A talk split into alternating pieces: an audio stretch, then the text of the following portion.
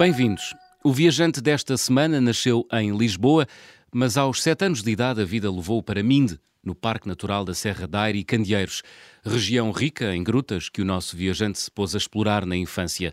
Da espeleologia ao alpinismo foi um salto e seguiram-se muitas aventuras na terra e no mar. Uma travessia do Atlântico num veleiro, uma subida ao Monte Quénia, uma viagem num carro velho até ao Mali, através da terra de ninguém, e uma viagem de muitos milhares de quilómetros em torno do Mar Negro, essa mancha que todos agora sabemos apontar no mapa. Ricardo Nogueira, bem-vindo às Conversas do Fim do Mundo. Obrigado, obrigado, João. Ricardo, olha, queria começar a nossa conversa por esta viagem uh, que tu fizeste com o teu pai em torno do Mar Negro. Porquê esta viagem desta forma, com esta companhia tão boa e tão singela a este lugar do nosso mundo. Porquê? Olha, isto, isto, é um conjunto de uma série de ideias antigas. Eu gosto especialmente de viagens circulares, é onde, onde, onde não tenho que voltar pelo mesmo sítio, dar uhum. uma volta circular, e andava há muito tempo a pensar fazer isso à volta do Mediterrâneo. Ah. Uh, mas o Mediterrâneo tinha aí uma série de complicações, nomeadamente a Líbia, a fronteira da Argélia com Marrocos, uh, e, e, e, e, pus a ideia de parte e comecei a olhar para o Mar Negro. O Mar Negro Isso pareceu muito mais simples. Foi em que ano a viagem, uh, Ricardo? É, sou péssimo nos anos, mas isto foi há 10 anos. E numa conversa aí, num, num almoço com o meu pai, desafiei-o a fazer a viagem e ele disse logo que sim. É claro que não, não fazia a mínima ideia naquilo que se estava a meter. então porquê? Dias... Ah, porque a gente nunca tinha viajado desta forma, porque o meu hum. pai na altura tinha 71 anos, uhum. já não era propriamente novo, agora já tem mais 10. E na altura ele disse logo que sim, talvez porque já tínhamos bebido dois copos de vinho. Passado uns dias veio ter comigo e disse assim: oh, Ricardo, mas eu se calhar. Eu, não, não, se calhar não, vamos mesmo.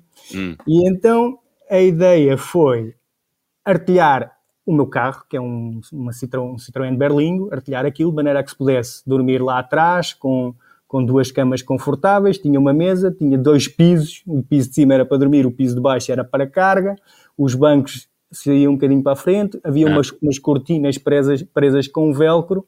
Pronto, e a ideia era fazer o máximo de quilómetros com alguma disciplina, porque é fácil chegar à Suíça ou à Itália atravessar o Mar Negro ou dar a volta ao Mar Negro é muito difícil. Aí então, é que já é o cabo dos trabalhos, não é? é Olha, tu já, já, tinhas viajado com o teu pai, assim, não, uma não, viagem grande? Não, não. Foi, foi espontâneo. As viagens que tínhamos feito eram miúdos, em hum. família, hum. acampávamos e os meus pais sempre foram dados à aventura. Pronto, muito isto bem. foi assim um bocado espontâneo, foi também baseado aí noutras viagens e noutros relatos e estava cheio na altura, cheio de, de aventuras na cabeça. Pronto, e partimos por aí fora, fizemos, dividimos isto mais ou menos por, por trajetos, Uhum. A, a, viagem teve que ser muito bem preparada antes de sairmos, porque havia vistos e havia zonas que queríamos passar que eram uh, complicadas e com pouca informação. Ok, já vamos falar delas. Uh, quanto tempo durou esta viagem? Esta viagem durou, durou cerca de 3, 3 a 4 semanas. Então vá, fomos. saíram daqui e foram diretos à, à Suíça. Quase não stop até Istambul. Só parávamos para dormir à noite e era tipo regime laboral. Levantar às 7 da manhã, higiene, pequeno almoço, Sands à hora do almoço Uau. e parar à noite. E fomos em, dois, em três dias, à volta disso, chegámos a Istambul. E aí fizemos a nossa primeira paragem, nosso primeiro hotel, o nosso primeiro hum. duche. Já tinhas estado em Istambul? Não, não. O meu pai já. Ah, boa. Uh, eu nunca tinha estado em Istambul. E como é que foi? Uh, Lembras-te? Foi, foi bestial, foi bestial. Até porque ele foi, foi assim um bocado. Ele, ele parecia um miúdo. Uh, foi o Cicerone, isto é a Catedral de Santa Sófia, isto aqui é o Bósforo, isto aqui é o não sei o quê, não sei o quê. E ele quis mostrar aquilo porque já lá tinha estado com a minha mãe. E para, para mim foi ótimo, foi ótimo. Ok, então, e depois de Istambul? Uh, portanto, depois chegaram Istambul, à Turquia, seguiram para onde? Já, já começámos a andar mais devagarinho uhum. e a absorver tudo aquilo que, que se passava à nossa volta e, e atravessámos a Turquia por completo até Erzurum. Erzurum é uma cidade no final da Turquia, já com fronteira no Irão. Hum. E, e aí, aí tínhamos que arranjar o visto para entrar no Azerbaijão, supostamente. Ah, mas uhum. falhámos o consulado por uma hora e era sexta-feira, de maneira que não ficámos para segunda-feira e seguimos caminho. Okay. Seguimos caminho para a Geórgia e entramos em Batumi. Batumi é uma terrinha, é, aliás, é uma, é uma cidade grande que é um, um centro turístico muito russo, onde uhum. há casinos e tem assim uma arquitetura arrojada e hotéis Sheraton e assim uma coisa assim um bocado desproporcional em relação ao que está tudo à volta. Aí tivemos é um país eh, pobre e é um país esteve pobre. em guerra, não é? Sim, sim, sim, mas a, a, ali a guerra não é visível, ali, pelo menos nesta zona da, da Geórgia. Uhum. Noutras zonas, que eu depois se calhar já falo mais à frente aqui na nossa conversa, há zonas bastante marcadas, ou havia zonas, está 10 anos atrás, né? bastante então, marcadas pela guerra. Falamos aí, já delas, falamos já aí, delas, já que estamos Não, espera aí, deixa-me só aqui contar uma coisa interessante. Conta. Aqui, a Berlingo começou a, a, acusar os primeiros sinais de cansaço. Entretanto, na, na Sérvia, acho que bati num rail de, na autoestrada, já tinha umas arranhadelas, já lhe faltava uma luz, etc. Hum. Mas ali, em Batumi, precisamente, em Batumi... Na Geórgia, não é? Na Geórgia, deixou de entrar a primeira e a seguir já não entrava a terceira. A primeira e a terceira, tá, estás a falar das mudanças, não é? As mudanças. Portanto, ficaste sem caixa de velocidades. Mais ou menos isso. Mais ou menos. Eu, eu, eu tenho assim uma alma de, de, de, bricoleiro, mas para mim mecânica automóvel é uma ciência oculta.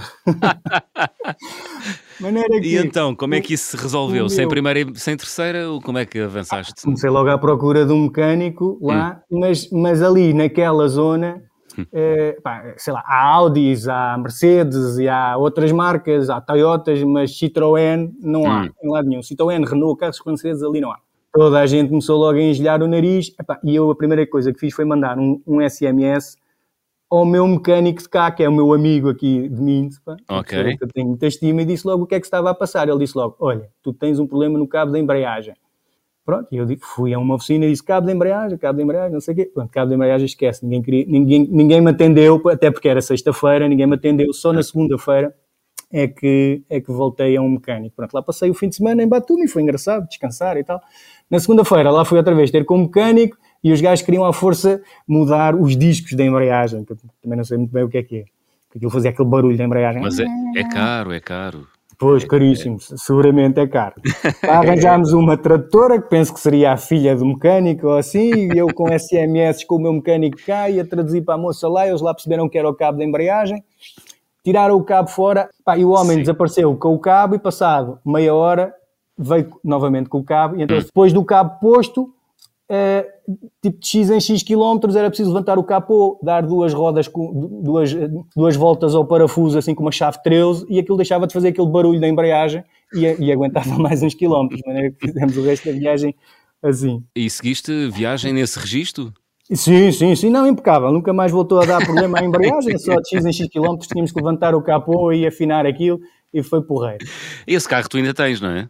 Esse carro está aí fora. Está aí fora. está à porta de casa aí. Quantos quilómetros tem esse valentão esse Citroën? 420 mil quilómetros. É muito E eu jurei, jurei, aliás, jurei hum. a ele que até, até o meio milhão de quilómetros não o trocava. Portanto, ainda tem mais 80 mil de vida. vamos ver, vamos ver. Aqui o mecânico diz que é um milagre. Muito bem. Olha, e lá seguiste viagem pela Geórgia. Uh, Epá, Geórgia, em 2000... fomos para a Arménia. Hum? A Arménia, um dos objetivos era ir a Nagorno-Karabakh, que era aqueles, aqueles nomes sonantes que a gente ouvia, sim. sítios de guerra nos anos 80 ou 90. 90, 90. E, sim, nos anos 90. Exatamente. É, de resto, uma zona muito instável, aquela, não é? Sim, continua. Como... Acho que agora aquilo já nem se chama Nagorno-Karabakh, já mudou de nome. Hum. É, com fronteiras, eh, enfim, muito disputadas, não é? E é, com territórios aquilo, aquilo era, muito apetecidos era... por muitas etnias e muitos povos e países. Sim, sim, sim, sim, aquilo eram territórios da ex-União Soviética, sim. em que no tempo do, do Stalin aquilo estava tudo mais ou menos pacificado. Epá, e depois, quando houve a queda do muro, toda a gente quis o seu território, e depois havia enclaves, havia arménios que viviam em zonas de, do Azerbaijão, Isso. e uma grande confusão, e aquilo gerou-se ali a polvorosa, e acho que continua por resolver. Muita, há muita tensão no ar. Sentiste isso quando lá estiveste, em 2011? Não, não tive essa impressão, senti, senti um, país descontraído e hum. até com algumas curiosidades, mas claro, uma pessoa, um estrangeiro que vem de tão longe ali é sempre, é sempre olhado como um, um extraterrestre. É? Pois. E, e, e, aliás, a, a, viagem foi feita a uma velocidade que não deu tempo para reparar em muitos desses, desses pormenores, não é? Com, hum. com, enfim. Iam com pressa, não é? Com o tempo contado. Então, e depois, de, portanto... A viagem Turquia, era, era enorme. Turquia, Arménia, Geórgia e depois?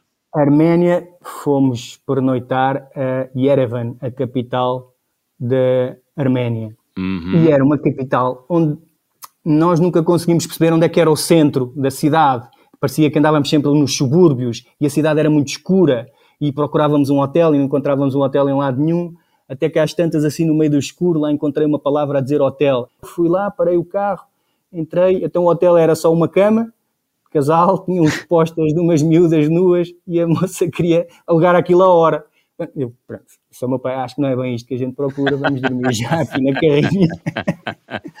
Quando entro na carrinha, percebo que só tinha um mínimo aceso, ou seja, não tinha luzes, nem médios, nem máximos, por isso ah. que a cidade era tão escura. E levou-me imenso tempo, a mim e ao meu pai, que ainda é mais bricoleiro que eu, a perceber Sim. o que é que se passava.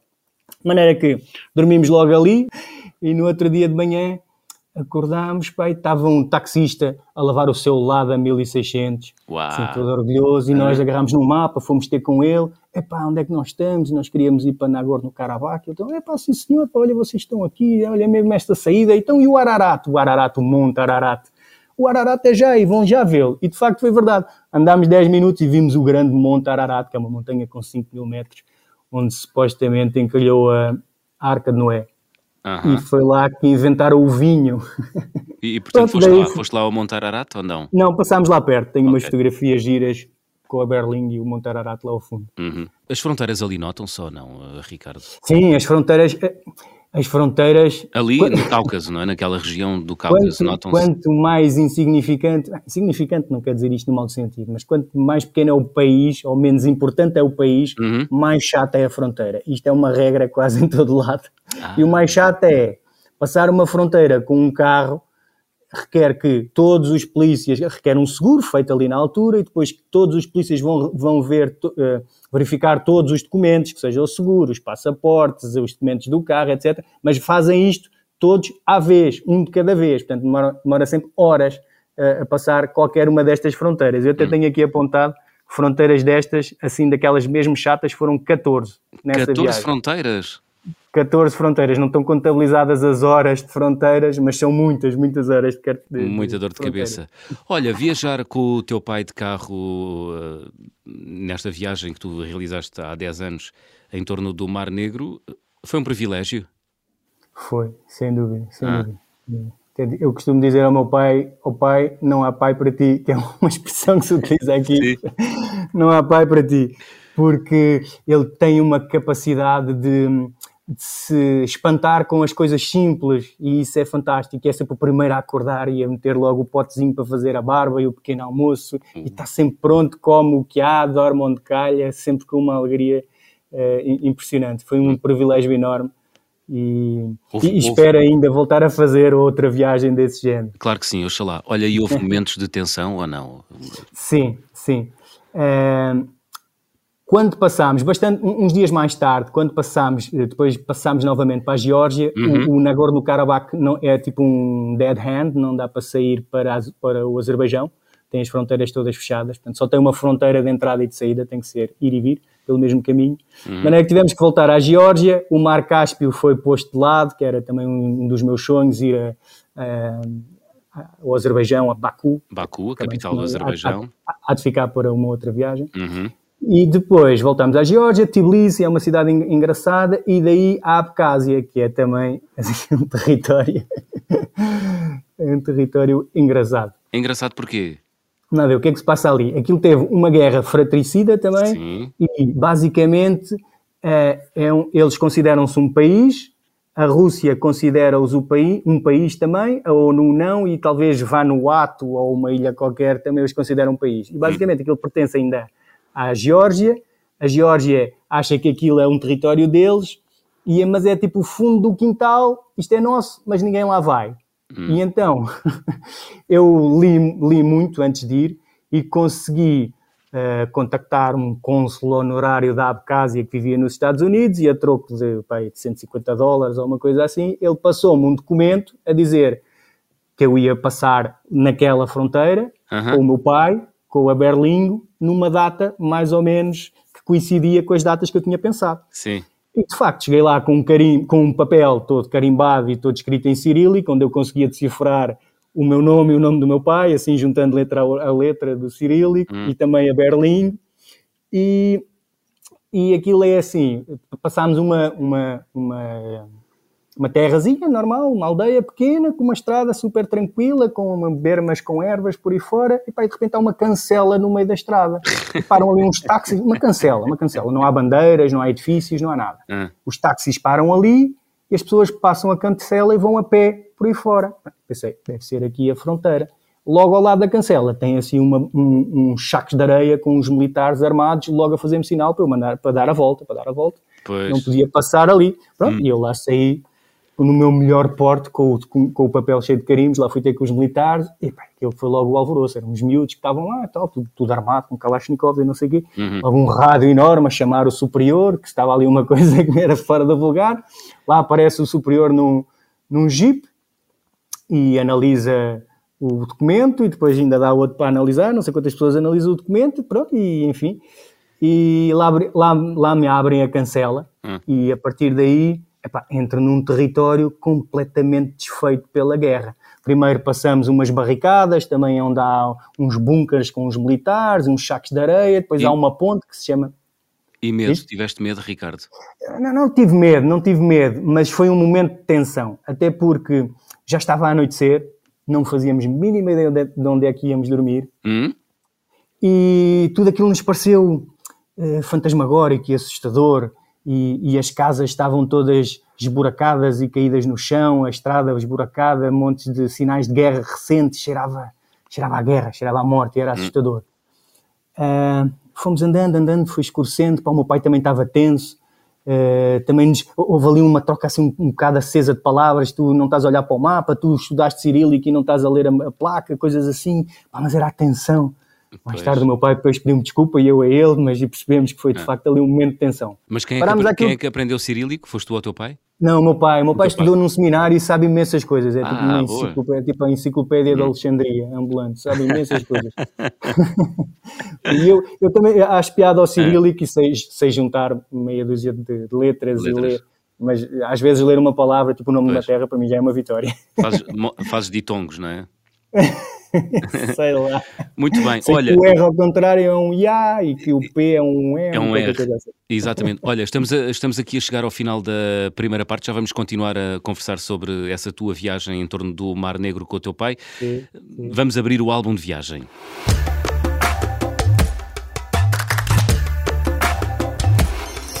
Ricardo Nogueira, há algum objeto que guardes aí em casa com especial carinho e que tenhas trazido das tuas viagens? Eu não sou assim muito ligado a objetos, nem, Aham. nem costumo trazer assim grandes coisas. Hum. Eh, os- o, palavrão é, eu sou mais, li- eh, guardo memórias e não objetos. Mas olha, tenho aqui uma coisa interessante pendurada na minha parede, que é uma pagaia de madeira que eu fiz ao mesmo tempo que construí uma canoa também de madeira de 5 metros e meio. Tenho esta, esta costela de carpinteiro e já fiz uma série de pequenos barquinhos e coisas assim. Boa. E esta canoa em particular andou comigo durante muitos anos em muitas aventuras, até que teve um desfecho horrível, naufraguei ao largo de Constância, aqui no, no Tejo. Rio Tejo. no Tejo. Aquilo- e a canoa partiu-se em dois, eu ia com um amigo para descer o Tejo durante três dias, Ah. às 8 da manhã pusemos a canoa no, no, no rio, às 8h20 estávamos naufragados. Pronto. Ao meio-dia encontrei bocados da canoa, encontrei eh, a pagaia Hum. e encontrei um bag in the box cheio de vinho Sim, sim. que levávamos connosco Ah, nossos- nos nossos. Quer ia dizer, prometer essa à- viagem. À, um- uma da tarde estávamos bêbados, pronto. Maneira que trouxe a, trouxe a pagaia, estava lá o sítio era onde estavam duas pagaias, agora só tem uma e é o que sobrou da canoa. E a canoa consegui recuperar uns bocados e está na minha oficina para arranjar um dia. Um À, dia. à espera de melhores dias. Muito bem. Pronto, o estamos- obje- então o objeto, respondendo à pergunta, o objeto é uma pagaia, Uma que pagaia. foi na viagem e voltou, pronto. Muito bem, muito bem. Ricardo, já nos contaste um pouco da tua viagem em torno do Mar Negro com o teu pai, na tua velha carrinha, ah, que já tem 400 e pico mil quilómetros. ah, Muito. corajosa essa carrinha. Olha, da Geórgia, portanto, seguiram daqui de Lisboa ou de Portugal, foram até à Turquia, depois eh, entraram no Cáucaso, percorreram a Geórgia, a Abcásia, voltaram a entrar na Rússia e daí para a frente como é que foi? Daí para a frente também havia, havia aqui um ponto que era crítico. Diz. para já era sair da Abkhazia. Com aquele documento, e uma vez que não estávamos legalmente fora da Geórgia, não sabíamos que podíamos com o tal documento que tu conseguiste junto de um cônsul dos Estados Unidos. Uh, exatamente, oh, que exatamente. Tu já contaste na primeira parte. Uhum. Ex exatamente. Com esse documento eu não tinha a certeza se ia conseguir sair pelo outro lado ou não, porque uh, ainda, ainda não tinha o carinho de passaporte da Geórgia. Muito bem. Deixa-me só aqui fazer um pequeno parênteses. Quantas horas demora a atravessar a Abkhazia? Poucas. Ah, a Abkhazia atravessa-se num dia. Sim, aquilo é um território pequeno. É cheio de montanhas. Pois era isso que eu ia perguntar. Muito montanhoso, não é? É muito montanhoso, mas a marginal junto ao Mar Negro, que basicamente era aquilo que nos interessava, pois. não...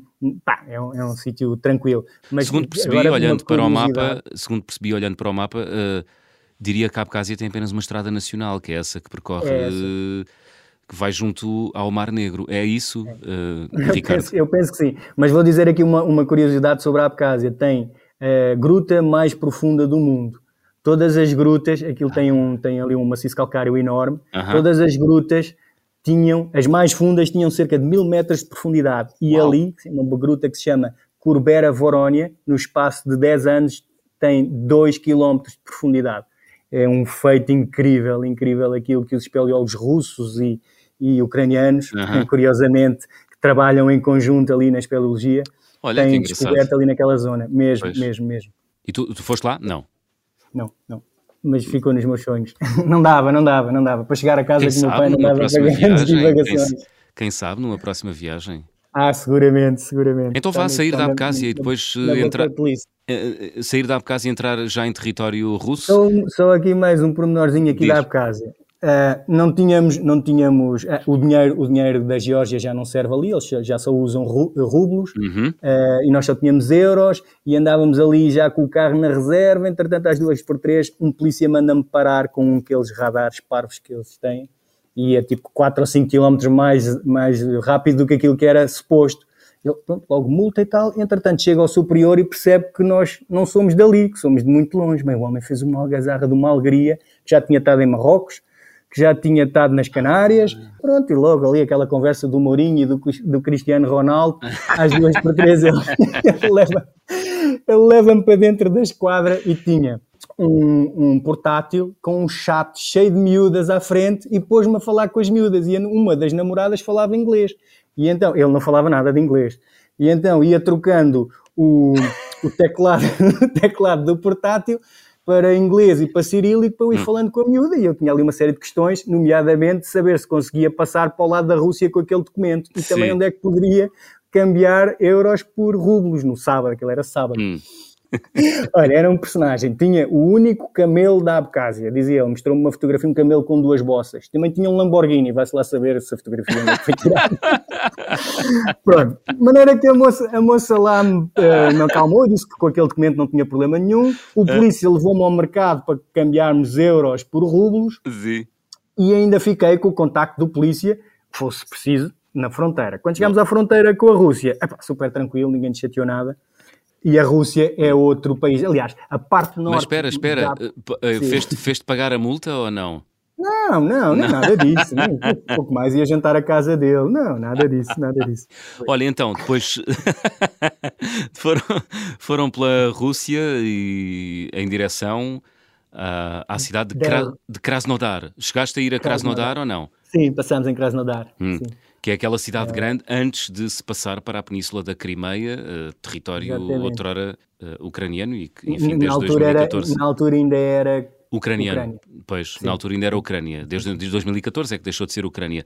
Um, há uma grande diferença, há um grande salto, sentiste isso, do, do, do, das repúblicas do Cáucaso para a Rússia? Ah, ah. A Rússia é um país muito mais desenvolvido, com muito mais infraestruturas. Hum. Já, já se pode sintonizar uma estação de rádio, já há lancis nos passeios, já há passadeiras de peões que as pessoas respeitam, okay. os viadutos, os edifícios, etc. É um país completamente europeu, ao contrário daqueles países que nós tínhamos atravessado entre a Turquia e a Rússia, portanto, a Geórgia, a Arménia, todos estes, todos estes territórios e países uhum. são muito mais, muito menos desenvolvidos do que a Rússia. A Rússia Apesar não, de terem muitas relações com a Federação Russa, não é? Relações eh, Sim, e, é o Irão, e o Irão é? também. E o Irão, o Irão também. O Irão hum. também é uma superpotência. É verdade. E, eh, sim, é uma superpotência ali daquela zona do mundo. Muito bem, então Krasnodar e depois Ucrânia. Ucrânia, sim. Pronto, e a partir daí é, a, a Crimeia é uma península que também se atravessa rapidamente e a partir daí é a Ucrânia a perder de vista, a planície a perder de vista, já não há mais montanhas, são quilómetros e quilómetros e quilómetros de terra lavrada, girassol e milho, penso que deve ser para fazer óleo, é, coisas, coisas que, eu, que eu recordo assim engraçadas. Nos campos de girassol havia enormes atrelados com colmeias de abelhas. Hum, lá na Ucrânia? Deve, Sim, na Ucrânia e noutros sítios onde eles devem, portanto, meter ali as, as abelhas pois. para polinizar, para fazer mel e quando aquilo está despachado, engata o outro lado e levam aquilo para o outro lado, para o outro lado, não é? Colmeias amovíveis.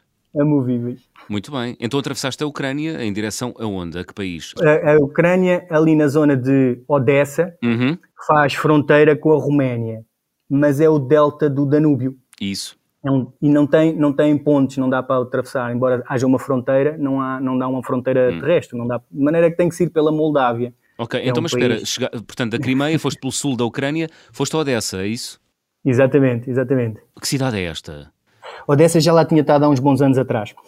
Uh, Odessa é uma cidade imperial, cheia de monumentos e de, e de igrejas com aquelas uh, cúpulas douradas, uhum. ortodoxas uhum. e monumentos uh, monumentais, e é também uma grande colónia de férias, com cheio de malta nova, um uma zona bastante desenvolvida, uma zona de praia, não é? Olha, e como é que tu agora, conhecendo esta cidade, como é que tens assistido às notícias uh, que dão conta da, da, destruição parcial da cidade no decorrer desta invasão da Rússia à Ucrânia? Ricardo? Não sei, essa é uma pergunta um bocado difícil de, de, responder. Eu acho que eu acho que nós não estamos na mão de toda a informação que deveríamos ter e acho que aquilo que nos chega todos os dias pelo telejornal vem um bocado manipulado. Hum. E há aqui uma série de coisas que me fazem um bocado de confusão, de maneira que eu, se calhar, até passava a pergunta à frente. Ah, pronto, então vamos, vamos, vamos, vamos voltar à tua viagem. Portanto, uh, onde é que terminaste uh, depois da Ucrânia? Moldávia. Moldávia foi uma obrigação de passagem. Hum. Perdão. Faz a tal questão do delta do Nanúbio, não é? Exatamente. Basicamente temos que atravessar 50 km na Moldávia, mas são 3 horas para entrar, para passar a fronteira, cheio hum. de formalidades, cheio de mais um seguro, mais um visto, mais um carimbo, mais um polícia à vez a ver todos os documentos, de maneira que quando entrar, quando entramos já, já era de noite. Hum. E dormimos logo ali, debaixo de uma árvore, parámos a Berlim, dormimos logo ali. Outro dia de manhã, acordámos com um enorme rebanho de ovelhas e de cabras à volta da Berlim. E, quando saímos cá fora, vimos uma ruralidade de uma Moldávia inesperada. Já tinha estado na Moldávia, mas não naquele sítio. E acho que foram os 50 quilómetros de viagem mais fotografados, porque vimos coisas mesmo. Uma viagem no tempo, pronto. Assim, para conta, dar conta, exemplos. partilha. para dar um exemplo, as carroças puxadas a burros foi Sim. o único sítio no mundo que eu até hoje vi que as carroças ainda tinham rodas de ferro. Em África, qualquer carroça que se preze tem umas jantes de automóvel e um eixo de automóvel. ali não. Ali não. Ali Ficaram mesmo parados no tempo. Mesmo, mesmo. Pelo menos ali aquela zona. Muito bem. E... Olha, valeu a pena fazer esta viagem de carro durante quatro semanas com o teu pai em torno do Mar Negro? Ricardo. Valeu, valeu, valeu muito a pena. Cheio, de, cheio de aventuras e de peripécias inesquecíveis e que nos tornou muito mais próximos um do outro também. Boa. E com, com aquelas piadas de que só os dois é que entendemos ah, por, por pequenas coisas é? que foram. Sim, sim, sim, a cumplicidade, que se muito ganha. Bem. Muito engraçado. E ajudou-te a perceber o que, o, que, o que está a acontecer agora na Ucrânia? Hum, mais a ou compreender. Menos. Mais ou menos, mais, ou, mais menos. ou menos. Mais ou menos. É um bocado incompreensível. Eu acho que ninguém na realidade compreende bem o que está a passar. Pois. Enfim, olha, temos que avançar. Muito Sim, interessante foi. este teu relato sobre esta tua viagem com o teu pai em torno do Mar Negro, mas há aqui outras histórias que eu gostava de explorar contigo. Uh, também já foste num carro velho, comprado de propósito, até ao Mali. Ah.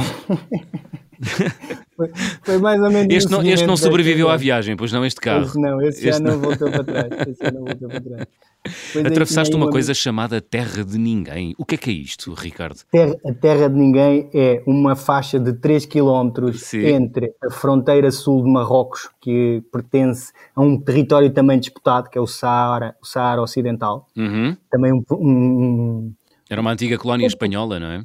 Exa exatamente, uhum. e também tem um movimento independentista e separatista. A Frente Aliás, Polisário. lembra da Frente Polisário, exatamente. Uhum. Eu, eu, há muitos anos atrás, conheci, conheci o cônsul da frente polisário. Não sei se era o cônsul, se era o representante, hum. enfim. Tu és, tu és ótimo a conhecer cônsulos, já percebi. Sou uma pessoa muito importante. Há, se...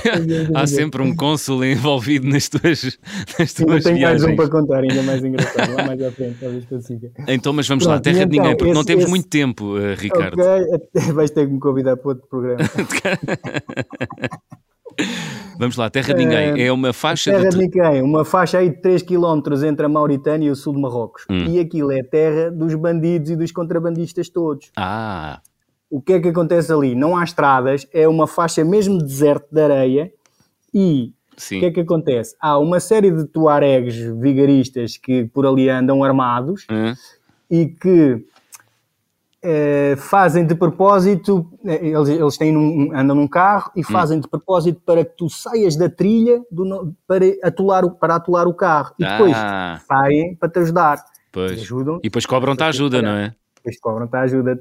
100 euros no mínimo para, para, para, ajudar, para ajudar. É claro que toda a gente paga os 100 euros. 100 euros? E estás 100 euros, 100 euros. Isto não me aconteceu porque eu vinha de antemão avisado aí pelos Sim. blogs e então Sim. o truque é assim que abrirem a fronteira, tu esperas que venha um caminhão e colas-te ao para-choques do caminhão e pronto, e já não descolas, aconteça o que acontecer. Porque eles sabem, não é? Porque os caminhonistas sabem. passam ali com frequência, sabem onde é que estão as trilhas e onde é que o terreno é mais sólido. Hum. Ah, pronto, colei o, o carro atrás do para-choques do caminhão e de facto lá vem a Peugeot 504 super antiga, cheia de tuaregs lá dentro, tentar-me tirar fora da pista e houve ali um momento de tensão, para o carro era velho, olha se quiser. Mas a tentar tirar é o quê? A tentar empurrar-te? É, é, é, vir, é vir em direção a mim, de Sim. maneira que eu me desvie para não ah. bater nele.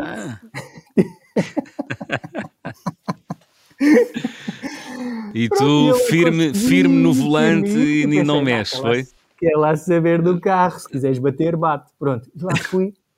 Umas horas mais tarde, bastante Sim. mais tarde, na capital da Mauritânia, que é mais ou menos o fim do mundo, chama-se Nouakchott. Uhum. Ficámos num albergue onde ficam todos os aventureiros que por ali andam a conduzir carros. Sim. E lá estavam os portugueses a contar o que lhes tinha acontecido. Ah, não querem saber, então eh, nós saímos fora da trilha e depois vieram-nos ajudar e obrigaram-nos a pagar 100 euros. Ah, sim, sim, esse é um acidente frequente, segundo me consta.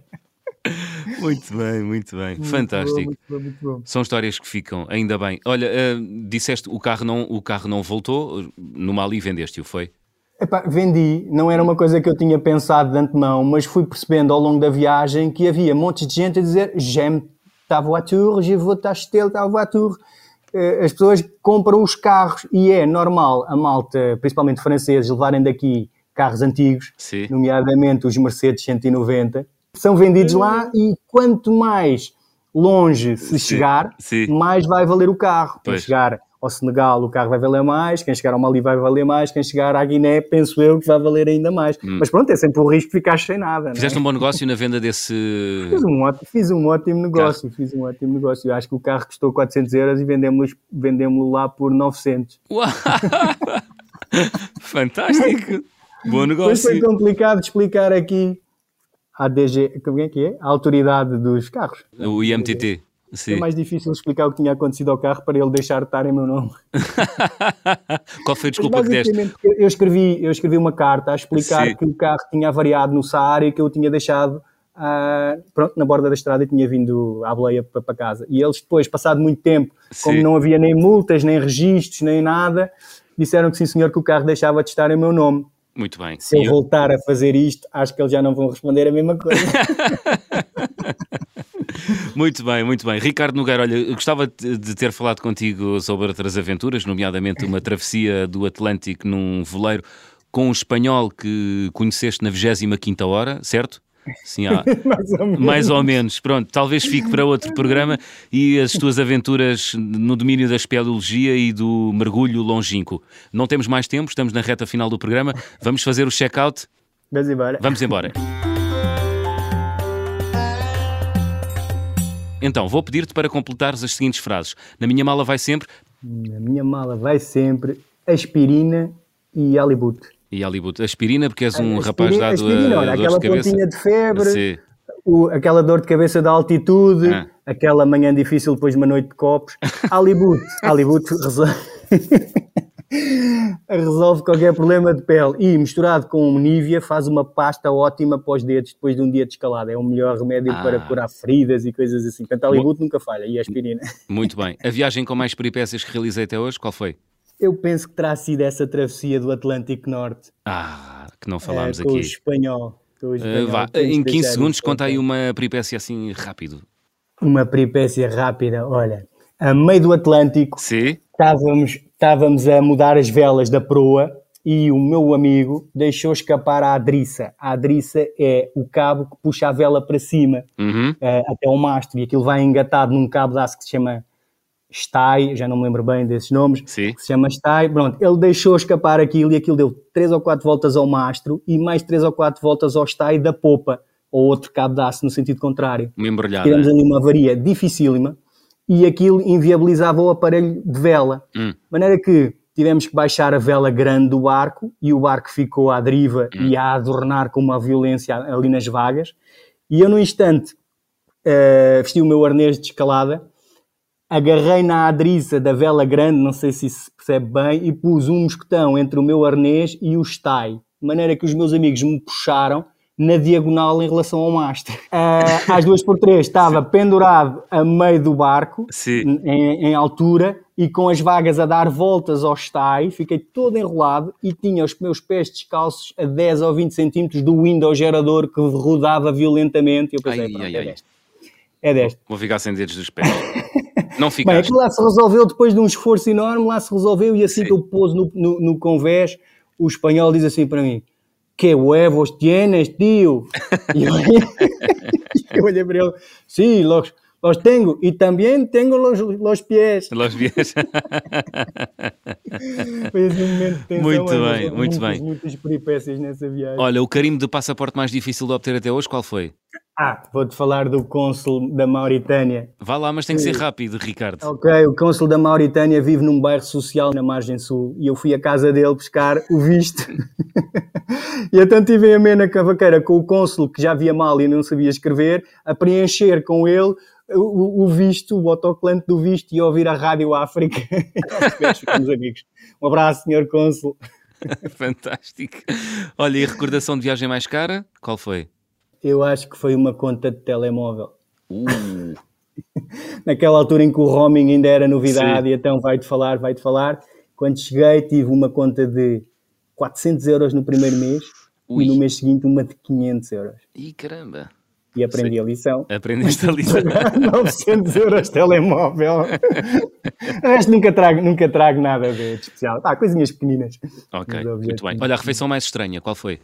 Ah, também não sou. Ah, eu já vi aquelas coisas na China dos escorpiões e, de, e das centopeias. Pá, eu não, não me meto nisso. Aliás, eu tenho uma regra: se não te parece bem, não comas, nem toques. Muito bem. Nem toques, não, não sou esquisito. Muito Mas olha, vou-te contar aqui uma coisa engraçada. Uma vez nos Alpes, num refúgio, é frequente, principalmente os refúgios sem guarda, é frequente a malta deixar comida que tenha mais. E eu cheguei a um refúgio e havia uma lata de sardinhas, epá, porra, sardinhas com, com molho de tomate. E aqueci aquilo Sim. na minha caçarola, que era a caçarola que servia para derreter a neve para beber água. Hum. Depois de comer as sardinhas, tive três dias a beber água a saber a sardinha. Ui, não é bom.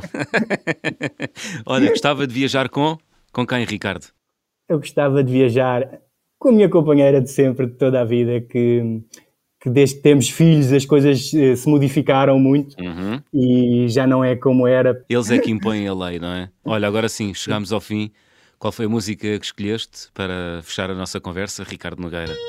Ray Cooder. Ray Cooder é um guitarrista norte-americano uhum. uh, que ganhou uma série de, de Grammys e gravou uma série de álbuns com pessoas de uh, world music nomeadamente um indiano tipo Ravi Shankar, mas não é o Ravi Shankar, uhum. ficou muito famoso pelo Buena Vista Social Club. Aliás, ele começou, ele, ele ficou famoso por escrever a banda sonora do Paris, Texas, uhum. um filme do Vin Wenders, assim meio alternativo, já dos anos 80, parece. E a música? E gravou, peraí, ele gravou um disco com o Ali Farkatore, uhum. que é um guitarrista do Mali, que já morreu. E toca, o álbum chama-se toca, tora, toca, não, Cora, Cora, toca Cora, sim, não é? Sim, sim, ele, ele era multi-instrumentista, uhum. também ganhou Grammys de World Music. E o álbum chama-se Talking Timbuktu. Uh, faixa 3, não sei o nome, nem faço ideia do que é que fala, mas uh, transporta-me assim para lugares longínquos e exóticos. Muito bem, muito bem. Chegamos ao final da nossa conversa do fim do mundo desta semana com o viajante Ricardo Nogueira. Ricardo, muito obrigado.